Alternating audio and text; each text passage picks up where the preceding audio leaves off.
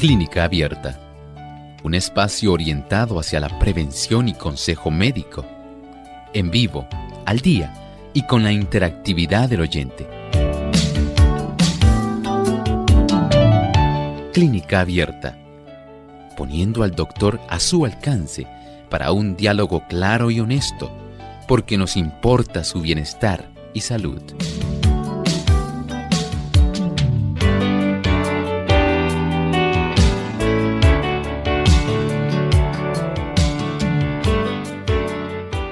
Cuando muestras amor, estás mostrando a Dios ante el mundo. Bienvenidos a esta edición de Clínica Abierta, donde hoy vamos a estar hablando acerca de la retinopatía diabética.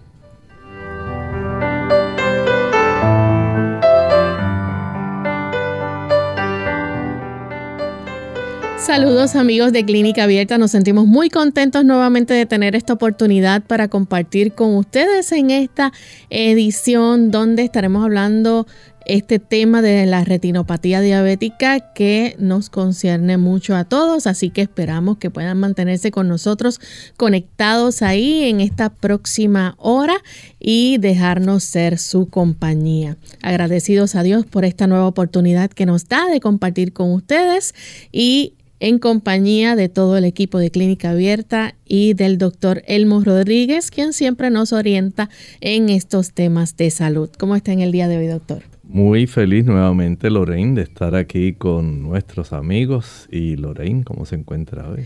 Feliz también. Qué bueno, qué bueno, ¿verdad? De estar en compañía de la, nuestra conductora, de nuestro equipo técnico y, por supuesto, queridos amigos, de ustedes, que son la razón de ser que tiene Clínica Abierta, porque es parte de nuestro deseo compartir las bendiciones que Dios nos ha dado, que ustedes también puedan gozar de una buena salud, que usted pueda cuidarse, porque el conocimiento facilita que nosotros podamos disfrutar de la hermosa vida que Dios nos ha dado y esto, por supuesto, se disfruta mejor cuando tenemos salud. Así mismo es. Antes de comenzar con nuestro tema, queremos enviar saludos cordiales a todos los amigos que nos escuchan a través de Radio Lira en Costa Rica. Así que enviamos un gran abrazo desde aquí, desde nuestra isla del encanto en San Juan, Puerto Rico, y a todos aquellos que ya se encuentran conectaditos sintonizando nuestro programa. Esperamos también que puedan disfrutar del mismo. Les recordamos que ustedes pueden compartir el enlace a aquellos que nos siguen a través del Facebook Live. Pueden darle me gusta y compartirlo con todos sus contactos, su lista de contactos, para que también ellos puedan sintonizar nuestro programa y puedan recibir los beneficios de gozar de una buena salud haciendo pequeños cambios en nuestro estilo de vida. Vamos en este momento al pensamiento saludable. Además de cuidar tu salud física, cuidamos tu salud mental. Este es el pensamiento saludable en clínica abierta.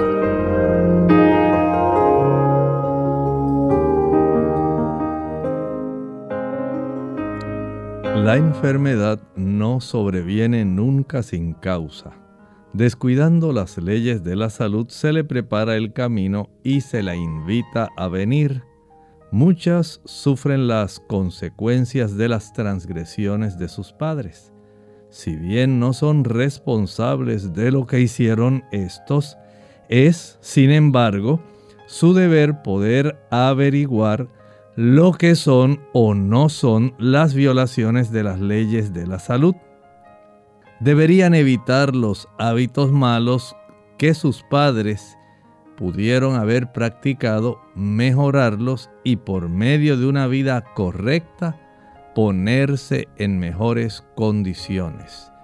Cuán sabio es que nosotros podamos aprender de los errores que otros han cometido y mucho más cuando a nuestro alrededor vemos tantas personas que por llevar una vida que lamentablemente tiene tantos hábitos que pueden ser perjudiciales para la salud.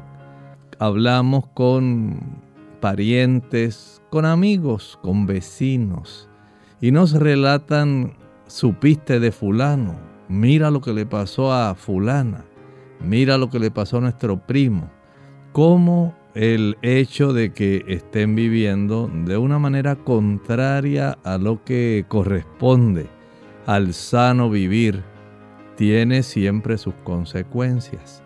Y este hecho es un hecho que nos debiera hacer reflexionar para corregir aquellos errores que las otras personas cometen. ¿Y qué tal cuando podemos ver errores que cometieron nuestros padres? No es necesario que usted tenga que sufrir a consecuencia de cosas que aprendió en la niñez. Si estas cosas se pueden modificar, cambiar, porque ya hemos desarrollado hábitos, entonces corregir esos hábitos puede ser de mucho beneficio. Por lo tanto, aprendamos de la vida, aprendamos de aquellos errores que otros cometen y que si corregimos podemos tener el beneficio de tener una mejor salud. Ese aprendizaje está a nuestro alcance y podemos darnos cuenta de que no porque fuimos criados de una manera tenemos que sufrir en consecuencia a eso. Usted puede modificar su estilo de vida y esto le puede ser de mucha ayuda. Que el Señor le bendiga en esta mañana y deseamos que usted pueda tener el gozo de poder colaborar con su propia vida, mejorando hábitos que le pueden resultar en gran beneficio para su salud.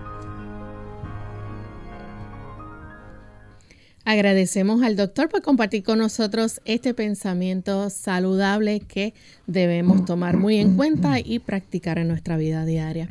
Estamos listos ya para comenzar con nuestro tema en el día de hoy. Vamos a estar hablando acerca de la retinopatía diabética, una complicación de la diabetes que afecta uno de nuestros sentidos que es tan importante como lo es la vista, doctor. Así es, y sabemos que todas las personas quieren tener eh, la alegría de poder saber que mantienen ese sentido tan importante de conservarlo, si es posible, hasta lo último.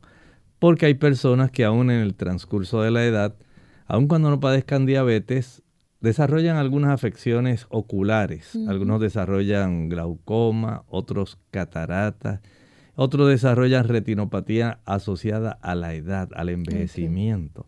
Pero no todo el mundo desarrolla el tipo de complicación que se desarrolla cuando la persona es diabética, la retinopatía diabética. Doctor, ¿y este daño qué lo causa? ¿Es específicamente ¿Podemos decir quizás un descontrol en la diabetes del cuerpo? Miren, este tipo de complicación, porque esto es una complicación, en realidad no es obligatorio que ningún diabético tenga que sufrir esto. Este tipo de complicación va directamente al tejido que está en el fondo del ojo internamente. Nuestros ojos, una vez la luz entra, digamos, por la córnea, atraviesa la cámara anterior, entra por el agujerito que tenemos en el mismo medio, ese agujerito que se llama la pupila, ¿verdad que sí? Atraviesa entonces otro, otra estructura que se llama el lente. Atraviesa entonces el humor vítreo, que es un tipo de gelatina que ayuda para dar forma también a nuestro ojo y debe llegar finalmente al área más precisa. Es un área que tiene así como unos 3 milímetros, bien pequeñita, se llama la mácula. Pero esa mácula, ella está viva. No es como muchas personas piensan, como una cámara, dice la gente. Sí, en cierta forma. Pero en realidad estamos hablando de un tejido vivo. Ahí tenemos los conos, los bastones. Es la zona donde tenemos la agudeza visual. Y cuando las arterias que le dan suplido de sangre con oxígeno, con nutrientes, se afecta ese suplido a consecuencia de que la persona no ha conservado una buena cifra de glucosa sanguínea, entonces empiezan a observarse cambios en la visión de la persona. Interesante. Doctor, y al principio, ¿verdad? Este puede ser que la persona, por ejemplo, no presente síntomas de que está sufriendo esto. Es correcto. Es algo leve. Sí, no, hay que, hay que comprender algo. Es como todas las enfermedades. Poco a poco. Las enfermedades van poco a poco. Inicialmente, la persona puede no tener algún tipo de complicación en la visión porque el daño es apenas tan imperceptible que no se observa un cambio que clínicamente sea, digamos, preocupante. Es con el transcurso del, tiempo, tiempo, cómo el proceso de daño se va desarrollando en el interior del endotelio, que es la capa más interna de las arterias de cualquier parte del cuerpo, pero en este caso estamos hablando de las arterias de la retina y estas arterias poco a poco van a sufrir cambios de acuerdo a cuán alta sea la cifra de glucosa, porque esa cifra de glucosa va a trastornar la anatomía, va a trastornar la calidad de la pared de esas arterias y puede trastornar la, digamos, el crecimiento de otras arterias adicionales. Y tenemos que estar bien pendientes porque aunque pensemos que esto es algo poco a poco que va causando daño, puede llegar a producir la ceguera. Sí, mire, es que este tipo de cambios, digamos, inicialmente puede ser leve a moderado y trae algunas, eh, digamos, complicaciones que son observables, pero cuando ya lleva a un tipo de daño que resulta grave, ahí entonces tenemos complicaciones mucho más serias que pueden dar lugar entonces a la ceguera. Vamos en este momento a hacer nuestra primera pausa, amigos, y cuando regresemos vamos a seguir hablando sobre los síntomas de la retinopatía diabética. Las legumbres contribuyen a regular el nivel de glucosa en la sangre gracias a su contenido en fibra y a la peculiar estructura histológica de sus semillas. Por eso las legumbres constituyen un alimento fundamental para los diabéticos.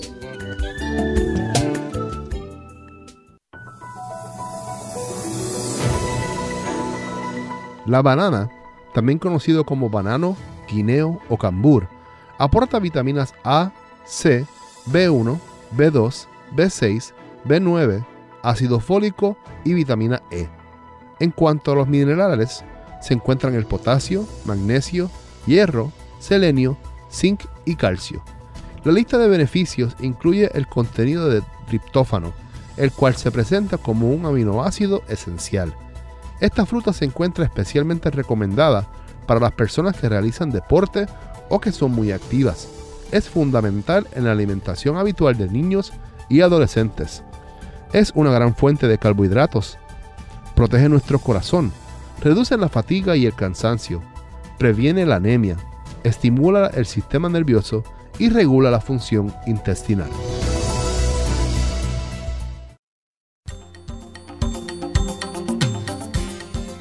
El calcio es uno de los minerales más importantes que nuestro cuerpo necesita para mantener una salud óptima, ya que es el responsable de infinidad de procesos indispensables para su buen estado. Ataque al corazón o acidez estomacal. Hola, soy Gaby Zabalúa Godard en la edición de hoy de Segunda Juventud en la Radio, auspiciada por AARP. Fuertes dolores en el pecho pueden asustar a cualquiera, básicamente por estar tan relacionados a los síntomas de un ataque al corazón. Según estudios, uno de cada cinco adultos en Estados Unidos ha visitado o conoce a alguien que haya visitado una sala de emergencia por este motivo. Sin embargo, muchos de los malestares en el pecho pueden ser síntomas de otras enfermedades no relacionadas con el corazón. Por ejemplo, los síntomas de reflujo gastroesofágico son muy parecidos a los síntomas de un ataque al corazón. Este malestar, que empieza con un ardor en el centro del pecho causado por jugos gástricos que van desde el estómago al esófago, pronto se convierten en un temido reflujo gastroesofágico, que es el estado más avanzado de una persistente acidez estomacal. Se estima que en este país más de 6 millones de hispanos sufren de esta enfermedad, pero la falta de información sobre las diferencias entre el reflujo y los ataques del corazón pueden ocasionar momentos de pánico en el paciente y culminar con la ida al hospital. En esos casos visita a tu médico para determinar la causa de tus síntomas, ya que el reflujo crónico, al no ser tratado a la brevedad, puede derivar en condiciones más serias. El patrocinio de AARP hace posible nuestro programa. Para más información, visite www.aarpsegundajuventud.org.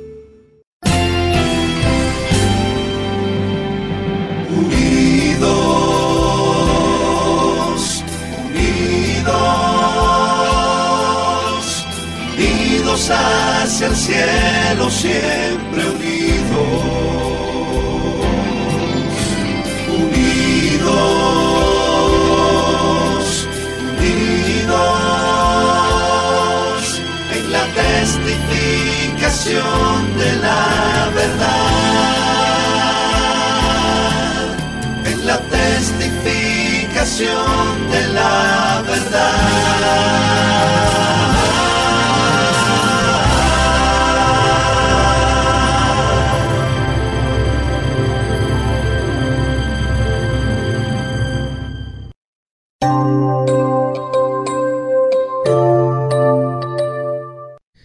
Ya estamos de vuelta en Clínica Abierta, amigos. Hoy estamos con el tema retinopatía diabética y antes de la pausa, el doctor nos estaba compartiendo, ¿verdad? Que esto es una complicación que se desarrolla de del eh, leve, ¿verdad? De poco a poco, de moderado, y luego va avanzando hasta que puede llegar a producir la ceguera. Así que es algo, ¿verdad? De lo cual Cualquier persona, doctor, por ejemplo, con diabetes tipo 1 o tipo 2, puede desarrollar esto? Cualquiera de los dos puede iniciar esta persona eh, teniendo, digamos, algún trastorno de la visión, una visión borrosa, eh, o de momento ve una mancha, se le oscureció parte del campo visual, eh, puede ser una visión irregular, puede ser que la persona comience a tener áreas oscuras, áreas donde ella dice, esa área está vacía.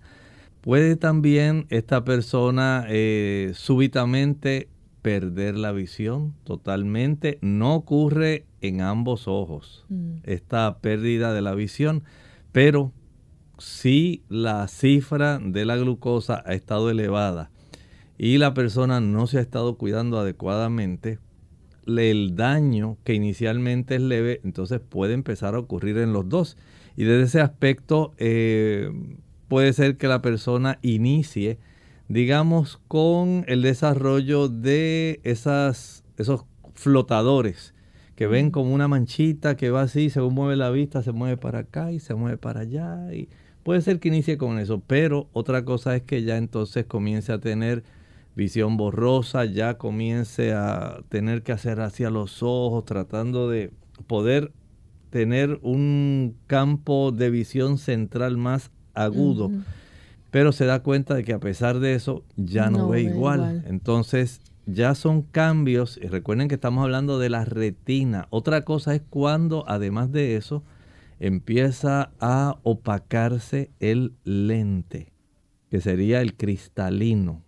Cuando eso ocurre ya es otra cosa. Otra cosa es que desarrolle glaucoma. O sea que hay varios daños que pueden ocurrir en las estructuras del ojo, pero en este caso nos estamos enfocando más al tejido de la pared de atrás del ojo, la retina, como los vasos sanguíneos al dejar de suplir adecuadamente una buena cantidad de sangre con oxígeno y con buenos nutrientes, entonces esto va a tener una repercusión en cómo esas áreas pueden facilitar la visión en un paciente.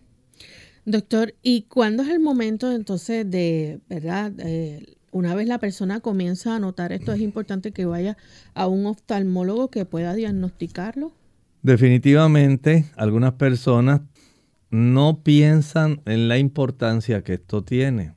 Y sí tiene mucha importancia. La persona debe sacar, se recomienda que el paciente diabético anualmente haga una visita a su oftalmólogo para que le haga un examen general, no solo de la agudeza visual, sino también un examen de fondo de ojo y también toma de la presión intraocular.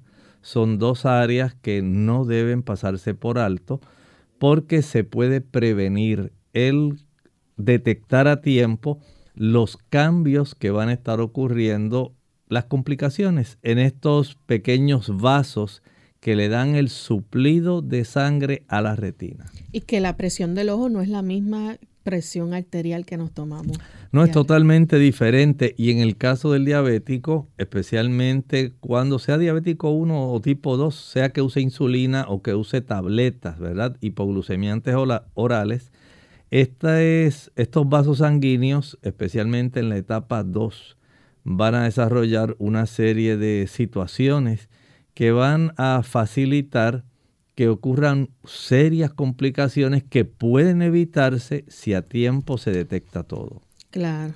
Eh, doctor, hay personas que, por ejemplo, eh, en este caso damas, que desarrollan diabetes cuando están en esta, estado gestacional, en el embarazo. Sí, la diabetes estacional igualmente puede hacer tanto daño porque algunas de ellas eh, lamentablemente siguen desarrollando esos episodios de elevación de la glucosa y ya la diabetes deja de ser solamente gestacional y continúa ya de una manera permanente. Aún así, esta persona tiene que cuidarse porque sufre riesgo de poder también tener cambios en su visión.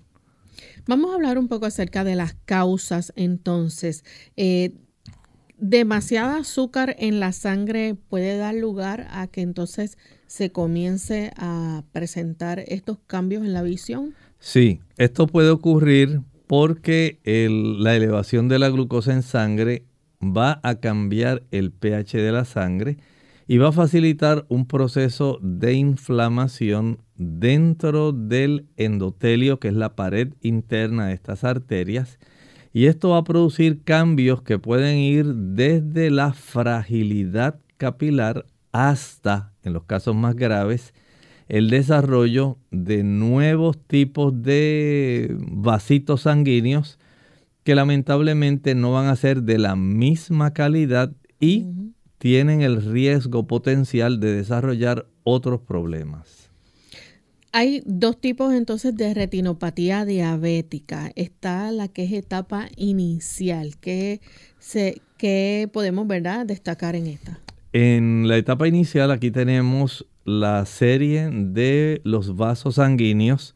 Se va a debilitar y al debilitarse la pared de estos vasos sanguíneos se van a formar unos bultitos al formarse estos bultitos pueden entonces desarrollarse algunas complicaciones, por ejemplo, puede desarrollarse el filtrado de líquido y se desarrolla un edema, pero estamos hablando exactamente de la pared del fondo de la retina. O además de ese edema en la retina, se puede desarrollar también un sangrado la debilidad de la pared de estos pequeños vasos sanguíneos puede facilitar un sangrado ahí en esa pared posterior, la retina, y esto puede traer entonces consecuencias por motivo de que estos vasos están tan frágiles por haberse debilitado por los niveles altos de glucosa.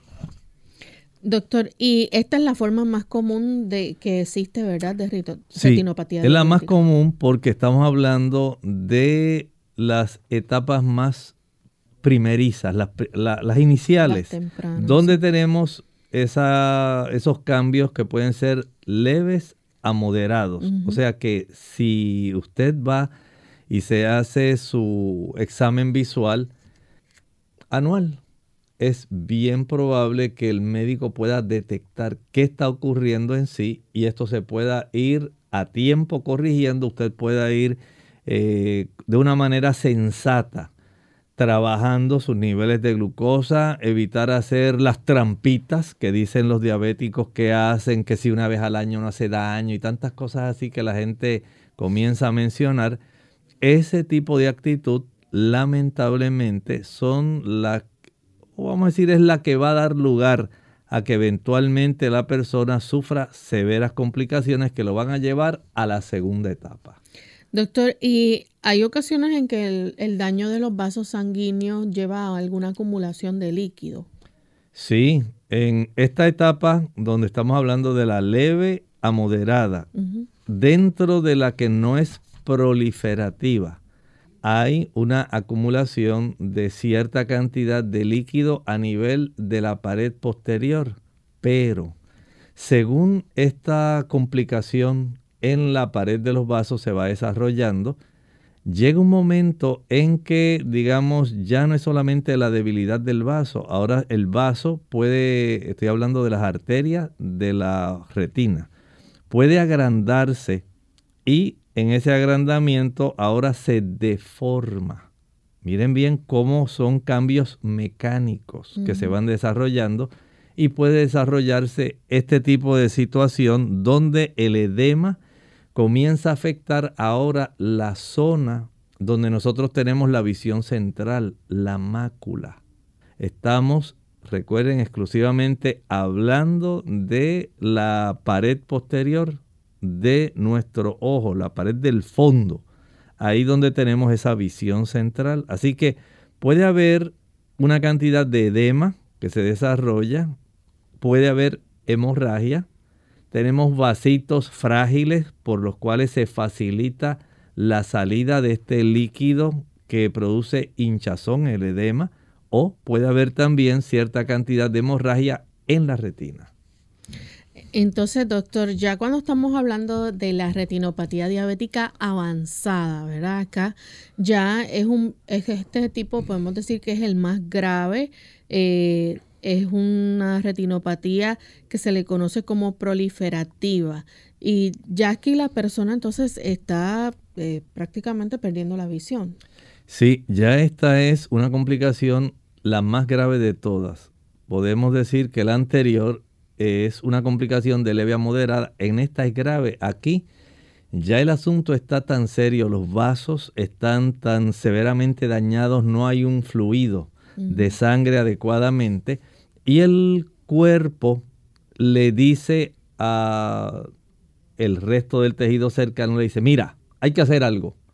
Vamos a mandar un factor que estimule el crecimiento de nuevos vasos sanguíneos porque ese tejido de la retina es demasiado importante para la visión. Entonces se desarrolla un proceso que se llama la angiogénesis, mm. angio de vaso, génesis el desarrollo de, la producción de, y entonces comienzan a producirse una serie de vasitos, pero estos vasitos no crecen hacia la retina. Estos vasitos van a crecer hacia el humor vítreo y en ese aspecto donde ellos comienzan a crecer en una dirección que no es apropiada, puede desarrollarse entonces una cantidad de hemorragias y además de eso comienza un proceso donde el daño que se va desarrollando en esta región eh, de estos vasitos en la retina va a facilitar también una cicatrización que puede facilitar el desprendimiento de, la, retina. Así que tenemos una complicación en esta área. Tenemos sangrado e infiltración de estos vasos, la angiogénesis hacia el humor vítreo, más se va a desarrollar una serie de cicatrices en esa área de la retina que va a facilitar el desprendimiento de la retina. Y algunas personas piensan que porque tome colágeno vuelve otra vez y se va a arreglar este asunto. No. es tan fácil como la persona cree. Lo básico sería que la persona pueda darse cuenta de que no tener la capacidad de mantener una cifra de glucosa sanguínea que sea normal es lo que está dando lugar a todo este proceso. Y esto no se desarrolla de hoy para mañana. Han sido esas meriendas, las trampitas que hace la gente. No, que si ahora es, no, pues no te preocupes, que eso es por hoy nada más. Y hoy es un día y mañana es otro y otra trampita y otra y otra y otro mordisquito por aquí y otra cosita por allá. Y cuando la persona se da cuenta, lamentablemente dice, pero yo no sé cómo ha ocurrido esto. Si yo me cuido y me tomo mis pastillas, dicen las personas. En realidad no lo ha hecho. El cuidado no es solamente el que usted se tome sus hipoglucemiantes, que se ponga la insulina, es que usted sea una persona fiel en su propio tratamiento, porque esos deslices lamentablemente se pagan y de qué forma. Vamos a hacer nuestra segunda pausa y cuando regresemos vamos a seguir con este tema y si ustedes tienen preguntas también las pueden compartir con nosotros. Volvemos en breve.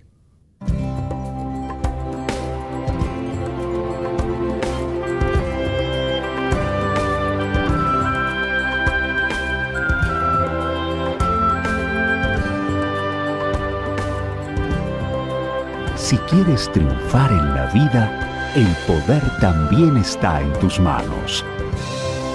La oración, tu comunicación con Dios. Comunícate con Él.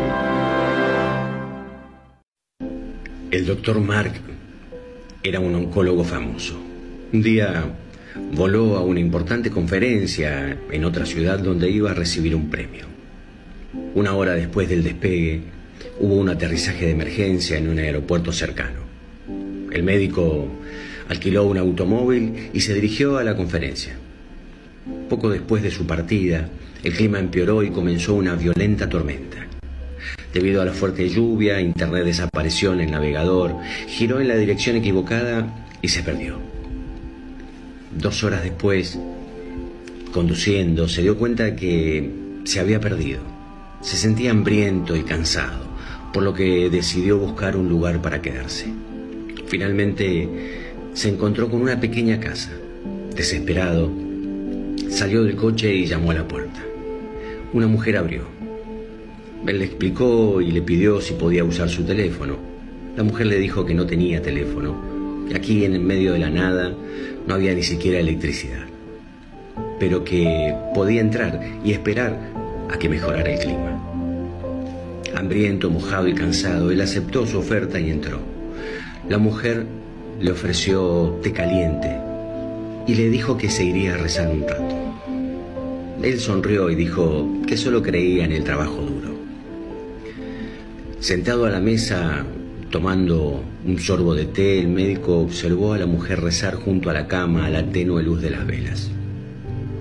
El médico se dio cuenta de que la mujer necesitaba ayuda, así que cuando terminó de orar le preguntó, ¿Qué es exactamente lo que quieres de Dios? ¿Crees que Dios alguna vez escuchará tus oraciones? La mujer sonrió tristemente y dijo, el bebé de la cuna es mi hijo. Tiene un tipo raro de cáncer y solo, solo hay un médico que puede curarlo. Su nombre es Mark, pero yo no tengo el dinero y el doctor Mark vive en otra ciudad muy lejos. Dios todavía no ha respondido a mi oración, pero sé que me ayudará. Tengo fe en que así será. Aturdido y sin palabras, el doctor Mark simplemente se echó a llorar y susurró. Dios es maravilloso. Recordó todo lo que le pasó hoy, el accidente de avión, la lluvia torrencial que le hizo perder el rumbo y todo esto sucedió porque Dios no solo respondió su oración, sino que también le dio la oportunidad a él de poder ayudar al prójimo. Se acercó a la mujer, le tomó la mano y le dijo, señora, mucho gusto, yo soy el doctor Mark. La fe no hace que las cosas sean fáciles, hace que las cosas ocurran. Un delicioso bocadillo. Hola, soy Gaby Zabalúa Godard en la edición de hoy de Segunda Juventud en la Radio, auspiciada por AARP. Los plátanos con dulce sabor y su cremosa textura son favoritos de grandes y chicos. Su versatilidad y fácil traslado los convierten en un excelente bocadillo para cualquier hora del día. Con él se hacen licuados y pastelitos, pero lo más increíble no es solo su delicioso sabor, sino la enorme gama de beneficios que proporcionan. Los plátanos son uno de los mejores fuentes de potasio, un mineral que ayuda a mantener un óptimo estado de presión sanguínea y la función del corazón. También por sus efectos antiácidos, el plano protege contra las úlceras, ayudando a activar las células que recubren el estómago para producir una capa protectora contra los ácidos estomacales. Asimismo, tienen la facultad de mejorar la capacidad del organismo para la absorción del calcio, fortalecer los huesos comiendo plátano? Por supuesto.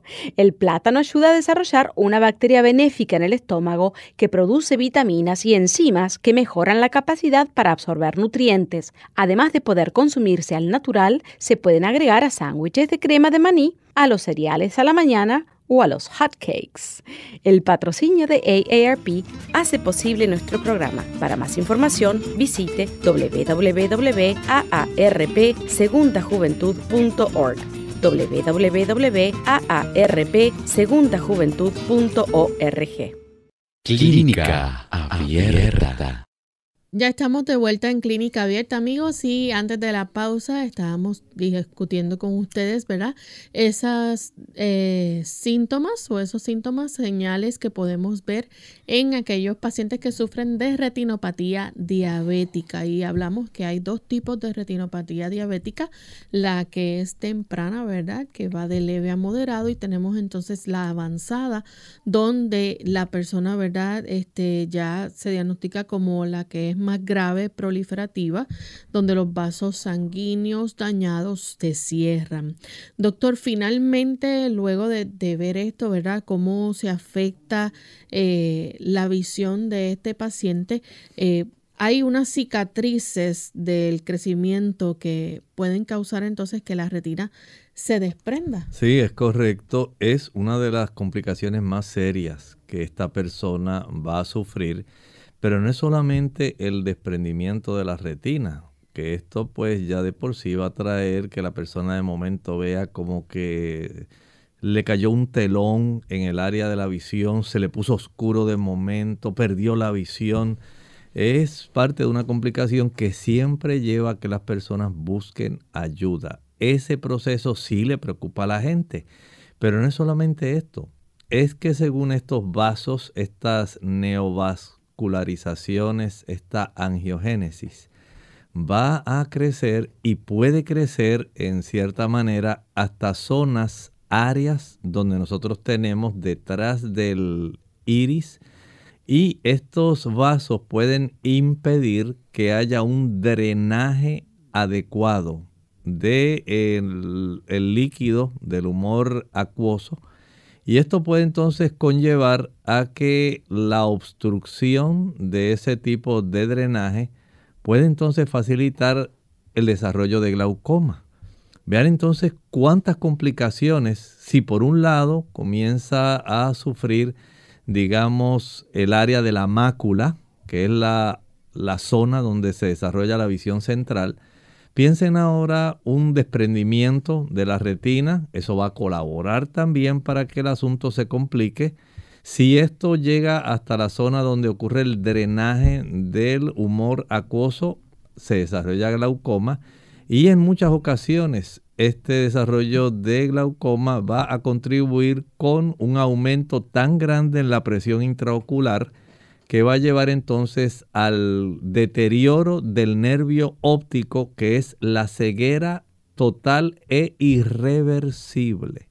Entonces, vean cómo las complicaciones comenzaron leves, pero pueden llegar a tornarse sumamente graves.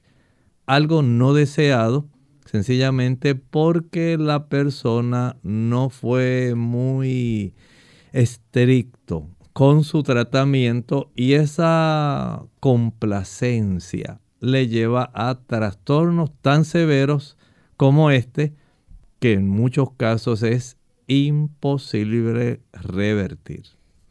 ¿Cuáles son entonces esos factores de riesgo que sufren las personas, verdad, que puedan estar propensas a desarrollar la retinopatía diabética? Bueno, vamos a comenzar por uno que tiene dos aspectos. Si usted es diabético por mucho tiempo, no necesariamente porque tenga un problema de diabetes por mucho tiempo va a ser el problema, sino si usted es diabético por mucho tiempo, pero ha estado complaciéndose y ha tenido un control deficiente de la glucosa. Y cuando usted mira ese registro diario de cómo el glucómetro le reportó el que usted tuviera niveles que probablemente no atendió. Lamentablemente, Lorraine, he tenido pacientes que no son diligentes en la toma de su nivel de glucosa diariamente.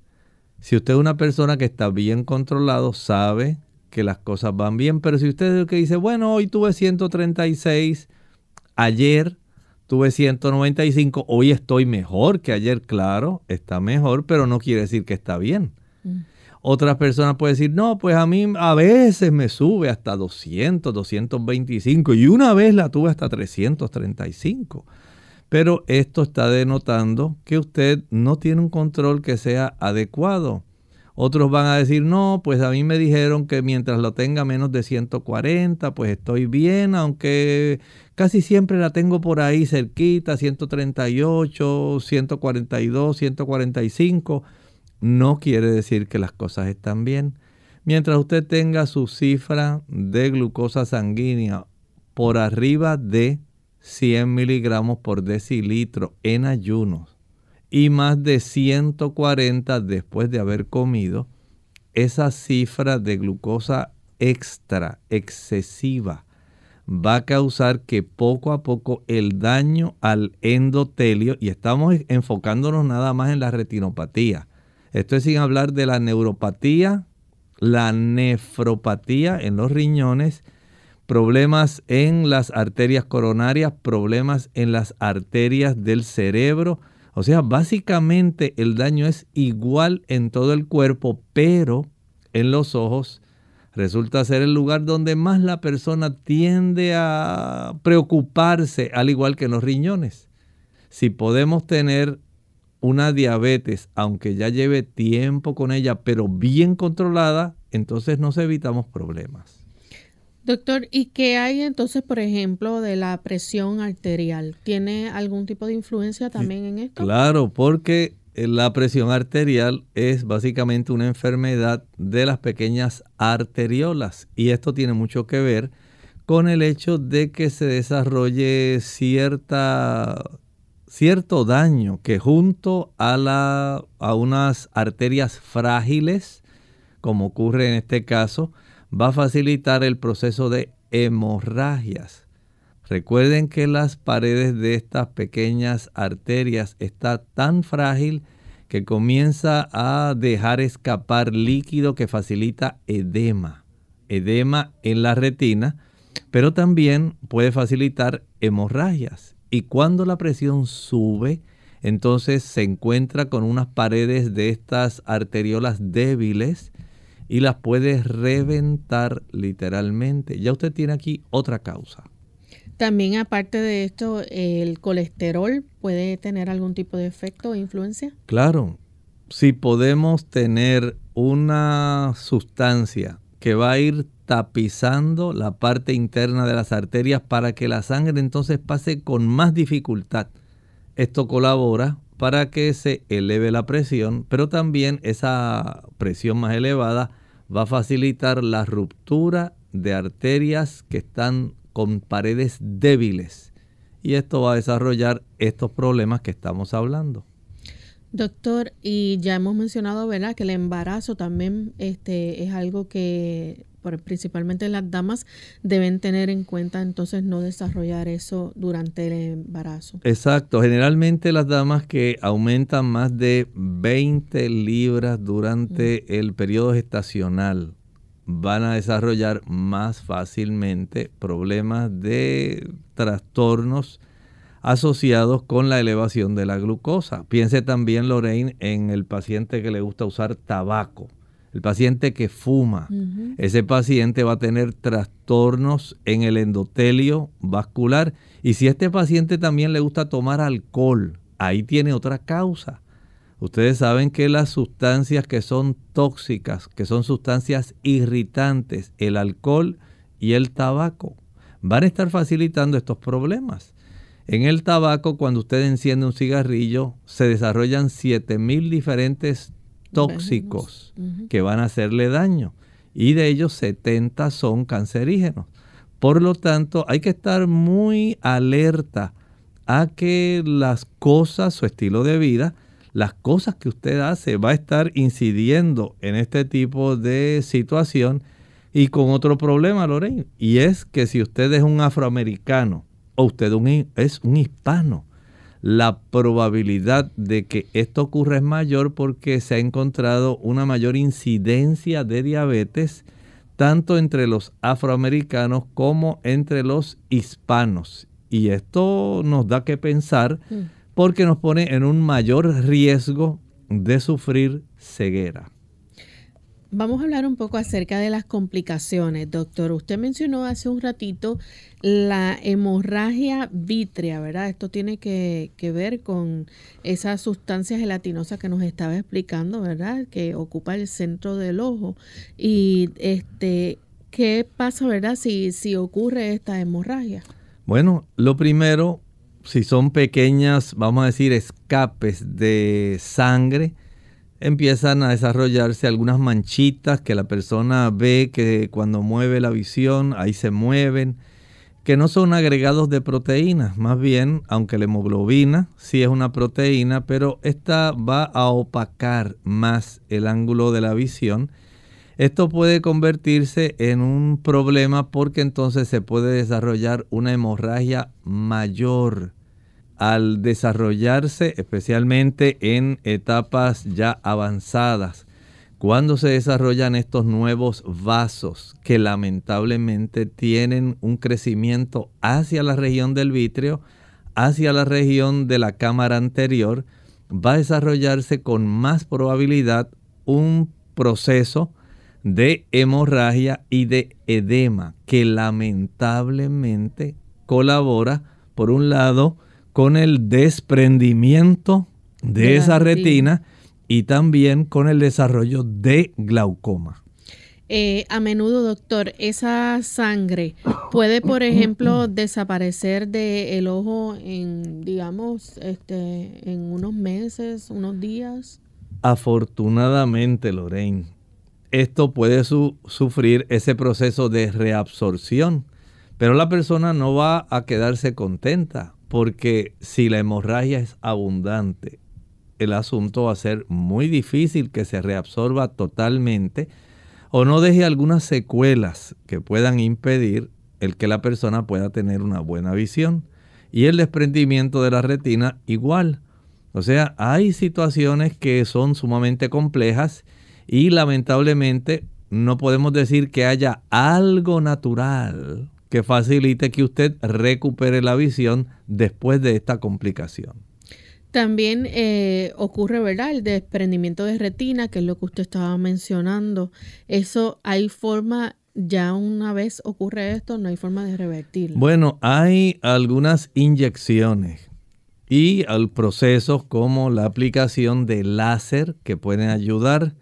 Y estos, por supuesto, ocurre si se detecta a tiempo ya que las cicatrices que puedan facilitar ese desprendimiento a veces pueden resultar tan severas y el desprendimiento de la retina tan severo que no es posible nuevamente facilitar la adhesión de esta, este tejido, esta capa de la retina nuevamente a lo que constituye en realidad la pared del globo ocular y aun cuando se trate en muchas ocasiones con, eh, digamos, disparos de láser, no siempre se puede recuperar el que sea como era anteriormente.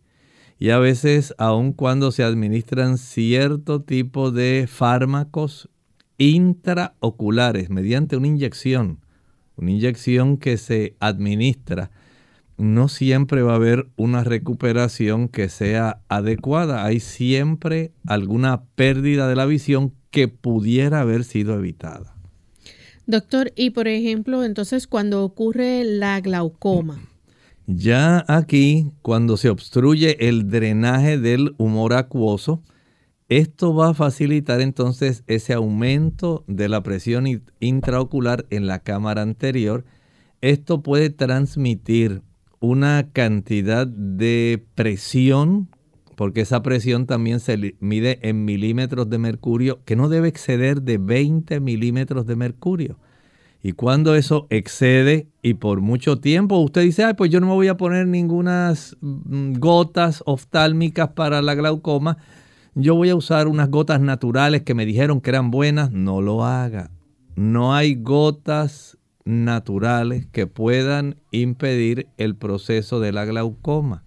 Hay que comprender que cuando hay un daño severo, y más en este caso por crecimiento de esos vasos extra nuevos, la angiogénesis, entonces tenemos problemas que son muy serios que hay que atender. Y tenemos entonces ya cuando hay ceguera, ¿verdad? Que puede haber sido por un edema macular, aún la glaucoma, de lo que usted estaba mencionando, o hasta la combinación. Exactamente. Pueden desarrollarse estas dos condiciones que pueden afectar principalmente el nervio principal de nuestros ojos. Ese nervio, ese nervio óptico, oftálmico, cada ojo tiene uno y es un nervio demasiado importante para recoger todas las señales que envía directamente nuestras fotorreceptores, que ha registrado las imágenes, los colores, las dimensiones, la profundidad, todo eso es muy importante. Pero cuando se daña ese nervio que transmite esa serie de impulsos, Lamentablemente no hay mucho que hacer, ya no se puede retornar nuevamente a tener la capacidad de transmitir esos impulsos eléctricos para que nosotros podamos tener esa imagen de lo que estamos observando. ¿Se puede prevenir la retinopatía diabética?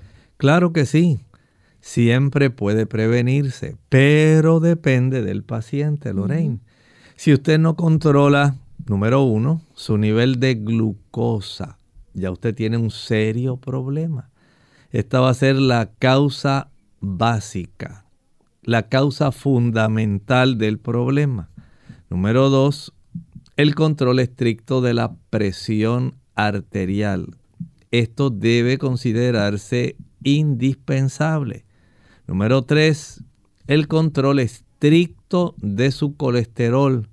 Note que hay complicaciones que se desarrollan cuando comienzan esta serie de trastornos. Y si hay estas afecciones concomitantes. Una cosa es que usted sea diabético solamente. Otra cosa es que sea diabético, tenga hipertensión y tenga hipercolesterolemia. Que usted además esté sobrepeso cosa que aumenta mayormente la resistencia periférica, no solamente a la insulina que usted produce, sino también a dificultar el que haya una buena respuesta vascular para un mejor control de la presión arterial. Todo esto es indispensable, por lo tanto, realizarse exámenes periódicos. No es asunto de que a usted le pregunten, ¿y cuándo fue la última vez que vio al oftalmólogo? Uy, ya ni me acuerdo. Yo creo que, y empiezan así a preguntar, ahora tal vez como 8 años, 10 años, y él me dijo que tenía, a veces dicen así los pacientes, un punto de glaucoma, como que me estaba empezando a subir. ¿Y cuánto tiempo hace que vio a su médico internista, al cardiólogo para saber cuán bien controlada está su... ¡Ay, no, no, no! Eso es cuando Así cuando me acuerdo de vez en cuando, si, si la secretaria me llama y me da una cita, entonces es que yo voy. ¿Cómo está la cifra de su colesterol? No, pues de verdad que no sé. Ya hace algún tiempo, yo creo que hace como, hará como dos años y medio que no me lo pruebo. Pues mira, yo no sé, pero la última vez como que estaba un poco altito y me dieron unas pastillas ahí, pero yo le tengo tanto miedo a esos efectos secundarios que yo no me las tomo y de verdad que no sé cómo estará. Entonces cuando adoptamos esa actitud, témale esa actitud, porque esa actitud lamentablemente es la que va a dar lugar no solo a la complicación en etapas tempranas, sino lamentablemente a la complicación en las etapas tardías. Así que muy importante repasando que nuestros amigos, ¿verdad?, mantengan un buen control de la diabetes, de esos niveles de glucosa en la sangre. Preguntarle a su médico, ¿verdad?, acerca de la prueba de la glucosilada, la hemoglobina glicosilada. También mantener ese control de la presión arterial y el colesterol. Eh, romper con esos hábitos, ¿verdad? Como lo es el fumar eh, tabaco y eh, el uso de alcohol y prestarle atención, ¿verdad? Esos cambios en nuestra visión. Así que es muy importante entonces que estemos eh, siguiendo esas evaluaciones a tiempo con nuestros respectivos médicos para que puedan orientarnos respecto a este, esta condición y muchas otras que pueden estar ocurriendo. Ya hemos llegado al final de nuestra edición, amigos. Agradecemos a todos la sintonía que nos han brindado en el día de hoy. Queremos invitarles a que mañana nos acompañen nuevamente en nuestra edición de preguntas, donde usted puede hacer su consulta y nos despedimos entonces con este pensamiento bíblico. El libro de Apocalipsis nos da un panorama general de lo que va a ocurrir en el futuro un futuro que todavía puede estar, digamos, más de mil años enfrente de nosotros. ¿Por qué? Hablamos del milenio. Hablamos de la segunda venida de Jesús y después del milenio. Y miren lo que va a ocurrir después del milenio. Dice el versículo 10. Y el diablo que los engañaba fue lanzado en el lago de fuego y azufre donde estaba la bestia, el falso profeta, y serán atormentados día y noche.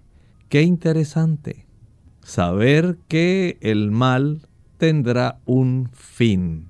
No va a seguir por toda la eternidad.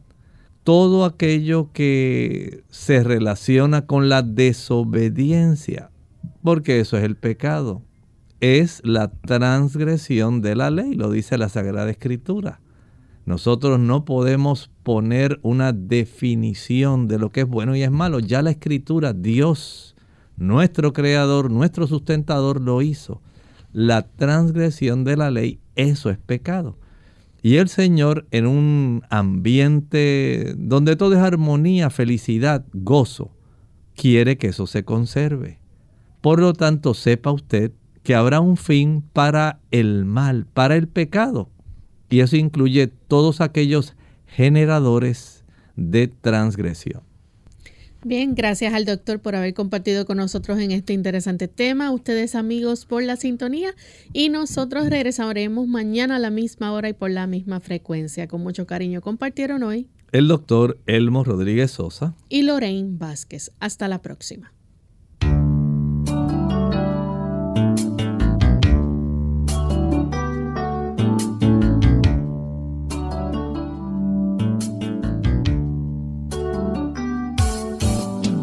Clínica Abierta. No es nuestra intención sustituir el diagnóstico médico. Antes de poner en práctica cualquier consejo brindado en este programa, usted debe consultar con su médico. Hasta la próxima.